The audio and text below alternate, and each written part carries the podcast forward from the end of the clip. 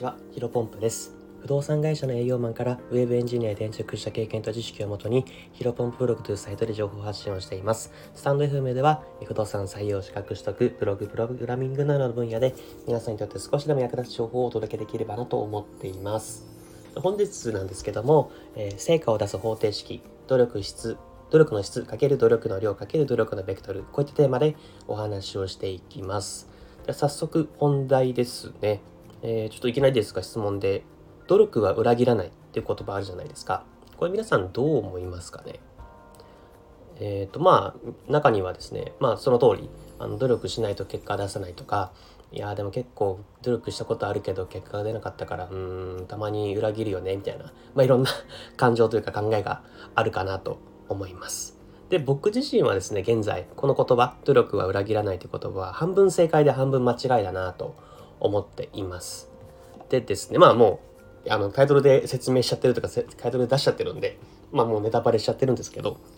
まあ一応僕の、えーと、大好きな考え方があって、まあ、成果を出す方程式っていうのは、努力の質、かける努力の量かける努力のベクトル。この式が合わさって初めて、えー、成果が出る可能性が、まあ、必ずじゃないんですけど、可能性が高いなっていうのが、えっ、ー、と、大好きなちょっと一応考え方があります。でですね、まあ、一応この言葉ですね、僕、えっ、ー、と、就活のですね、なんか役員、ベンチャー企業の役員の人に教えてもらったんですよ。あの、なんかそれまで僕、その、学生時代、若い時はですね、あの、プロフィールに書いてあるんですけど本当は中学校から卓球始めて中高大卓球やってて、まあ、例えば全国行ったりとか県大会優勝させてもらったりとかあとは勉強でもねあのー、英検とか漢検とか FP とか簿記とかたくさん取って結構周りからですねなんかお前努力してるっていうかなんでそんなできんのみたいななんか羨ましいな、みたいな言われてですね。まあ顔が悪いからな、みたいな感じで言われて、まあうるせえとは思ってたんですけど、まあそれでね、あのー、なんかそれで結構、顔以外は。顔以外は結構まああの勉強でもなんだろうスポーツでも結構ある程度できてたなと思ったんですけどまあでもそれは別にセンスがあるからとかじゃなくて、まあ、しっかり僕は結構コツコツ努力をしたからこそできたなできたんですけどそのまあ他にもねもちろん努力してる人たくさんいるじゃないですか。そこの差ってなんだろうなというのででも努力を裏切らないという言葉はちょっと違うなとは思ってたんですけどそのね、採用の、えっ、ー、と、ベンチャー企業の採用の方から教えてもらった言葉ですごくスッキリしたというか、あ、まさしくこれだなっていうふうに思ったんですね。実際にまあ面接をしてですね、いきなり、いきなりというかまあいろいろ話をした後に、えっ、ー、と、努力を裏切ないっていう言葉どう思いますか？って最初の冒頭で僕がご説明、あの、発した言葉があるじゃないですか。ああいうふうに全く同じことを、えっ、ー、と、言われて、で、その時は僕なんて答えたんだろうな。裏切る時もあるし、裏切らない時もあるみたいな、ちょっと、あの、あやふやな、あの、回答したんですけど、まあ、それで、あの、教えてくれましたと。で、例えばですね、まあ、部活で言うっていうか、スポーツで例えて一番分かりやすいなと思うんですけど、例えば、えっ、ー、と、バスケで全国大会優勝っていう目標が掲げるとするじゃないですか。で、例えば努力の質っていうと、うん、例えばコーチの方、が素人、全くバスケの方を知らない人だったらもう完全にもう質ゼロですよね。やっぱり素人として、指導者としてはやっぱ質が必要で、そういうふうに質がいいものを教えられるからこそ、あの結果が出しにやすい環境になるんじゃないかと。で、次、努力の量ですね。まあ、これはまあ結構わかりやすくて、量ですね、何十にね。あの、全国大会目指してるのに、まあ皆さんスポーツやられてる方だったらわかると思うんですけど、週1回のね、学生時代の練習じゃ絶対無理じゃないですか。まあもちろんね、学生時代たくさんやった後に、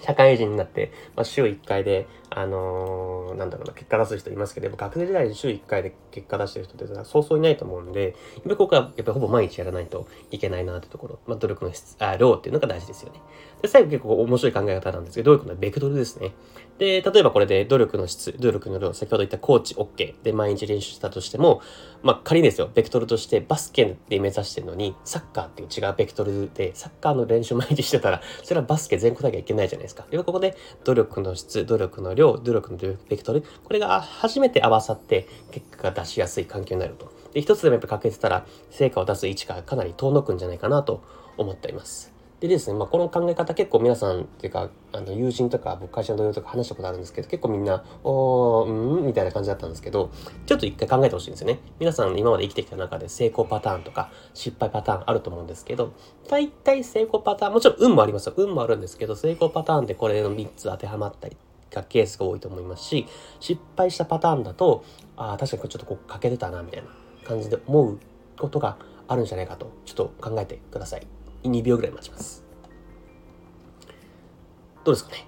で、ここ、うん、やべ、あるあるかなと思うんですけど、ここで大事なのが失敗したパターンをですね、あの今後人生にどう生かしていくかっていうのがものすごく重要ですね。あの、まあ、例えば、なんかまあ確か、さっき冒頭で、冒頭です。あの、ちょっと出しましたけど、うん、ちょっと私努力したことあるけど、まあ、結果出せなかったからもう私なんて何も向いてないみたいな結構自信なくす人いると思うんですけど結局なんか努力したのに報われなかったみたいな、えーとまあ、経験の感情っていうのはちょっともったいないなと思ってていやここは質えー、量、ベクトル、どれかが多分違かったんじゃないかな、足りなかったんじゃないかなっていうので、えー、と考えてもらいたいですね。そうすると、例えば質と量は合ってたけど、さっき言ったベクトル、えっ、ー、と、サッカーで全国大会目指してたのに、例えば水泳を練習してた。まあそんな極端な、あれなんだろうな、例ではあるんですけど、やっぱり成果を出すために直結、正しいベクトルで努力をしないと、あの、できなかったとか、まあ、質も、例えば全く成果出してない人に教えててもらってて、それはもう成果出ないじゃないですか。というのであのやっぱり質を求めるっていうのをあの考えてもらいたいなと、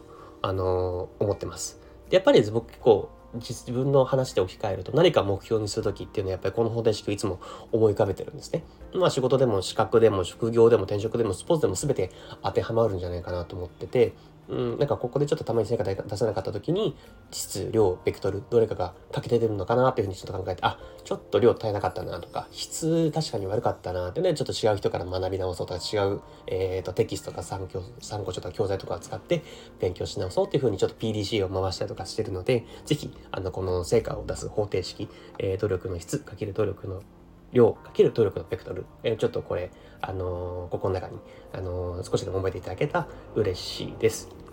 本日私が伝えたのは以上です。どうですかちょっとですね、あの、雑談